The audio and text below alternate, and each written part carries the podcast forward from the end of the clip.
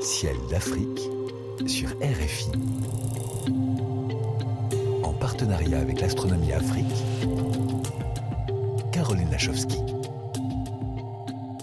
Cher Sylvain Boulet, que pourra-t-on observer jusqu'à la mi-octobre? Sous le ciel d'Afrique Alors, chère Caroline, eh bien, ce prochain mois sera bien sûr marqué par la présence de Jupiter et de Saturne en début de nuit, très facilement reconnaissable. Les deux planètes, en fait, seront hautes sur l'horizon en début de nuit.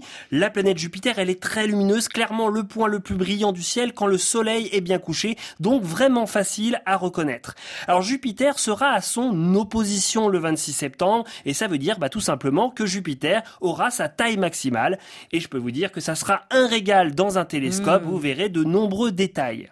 Alors Saturne, elle, elle est un peu moins lumineuse, mais reste facilement identifiable à environ 40 degrés de Jupiter. Si vous avez un doute pour les trouver, ne ratez pas deux jolis rapprochements entre la Lune et Saturne le 5 octobre au soir et entre la Lune et Jupiter le 8 octobre au soir. On se rapproche également eh bien, tout doucement des périodes propices à l'observation de Mars. Si vous voulez évidemment en profiter eh bien, de cette belle planète rouge, il faut attendre la deuxième partie de nuit. Elle sera bien visible dans la constellation du taureau et vous pouvez profiter du rapprochement de la Lune et de Mars les nuits du 16 au 17 septembre et du 14 au 15 octobre. Jupiter et Saturne à ne pas manquer donc, et puis Mars en deuxième partie de nuit du côté des constellations, lesquelles seront euh, bien visibles, Sylvain, entre le 15 septembre et le 15 octobre. Alors Caroline, nous nous rapprochons de l'équinoxe d'automne pour l'hémisphère nord et de printemps pour l'hémisphère sud. Ce sera le 23 septembre et je vous rappelle qu'à cette date, quelle que soit votre localisation, au nord ou au sud de l'Afrique, eh bien la durée du jour égale la durée de la nuit. Alors en cette fin septembre, début octobre, nous dirons progressivement au revoir aux constellations du cygne, de l'aigle, de la lyre, du scorpion ou encore du euh, sagittaire pour dire bonjour aux constellations telles que le Capricorne, le Verseau, Pégase ou encore Andromède. Et puis dans les pays les plus proches de l'équateur, des constellations comme la Grue, le Toucan ou le Phénix seront bien visibles. Et pour la petite anecdote, eh bien la Grue, eh bien dans l'histoire, est aussi appelée le Flamand ou le Héron. Alors peut-être vous avez un autre nom d'oiseau pour cette constellation. N'hésitez pas à nous raconter. Et à le partager au choix sur la page Facebook de l'émission ou encore sur celle de la revue L'Astronomie Afrique.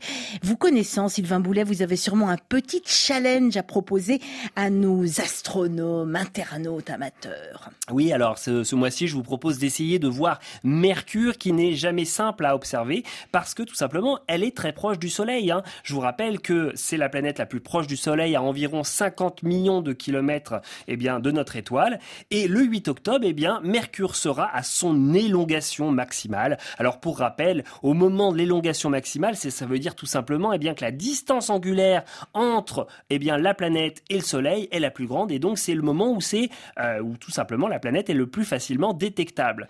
Ainsi, quelques jours avant et après le 8 octobre, vous pourrez découvrir Mercure qui sera bien visible comme une étoile très brillante à l'horizon est au petit matin, juste avant le lever du soleil. Challenge Mercure. Merci Sylvain.